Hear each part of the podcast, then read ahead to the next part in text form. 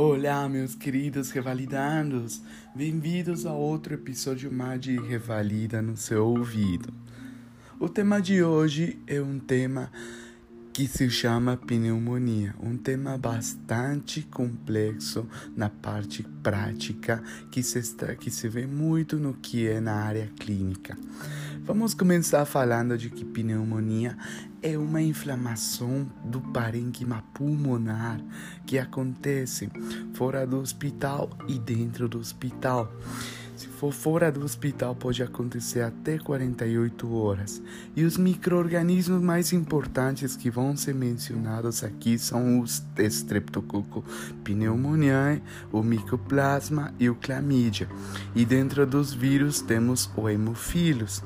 Na enfermaria podemos ver o que é o Legionella e na UTI o Staphylococcus aureus ou Pseudomonas. Qual vai ser o quadro clínico que vai causar essa doença.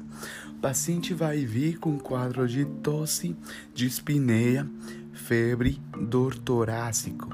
E isso vai acontecer nos extremos da vida, idosos e crianças, não excluindo pacientes de média idade. Vamos ver no exame físico que o paciente pode apresentar o que o aumento do frêmito tóraco-vocal vai apresentar macidez e estertores crepitantes, além de uma broncofonia.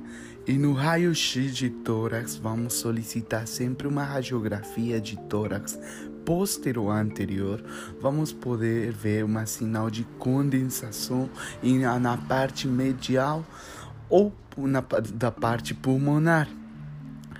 Sempre que pensar em pneumonia, vamos pensar em que no CURP 65 ou em alguns casos o CRB 65. O que seria o CURP 65? C de confusão mental, o paciente vai ver com um grau de confusão mental. U de ureia, que vai ser maior que 50. R de respiração, aumento de respiração, aumento de 30 respirações por minuto. B de blood pressure, a pressão vai cair, vai ficar menor que 90 por 60. E 65 vai ser para 65 anos. Esses são os nossos critérios de internação. Vamos ter o score 0, o score 1 ou 2 e o score 3 e 4. O score 0 a gente faz tratamento ambulatorial. No score 1 e 2, se tiver um ou dois desses sinais, podemos fazer o tratamento na enfermaria. E se tiver score 3 ou 4, vamos fazer o tratamento na UTI. Então pense muito no corpo antes de fazer o tratamento.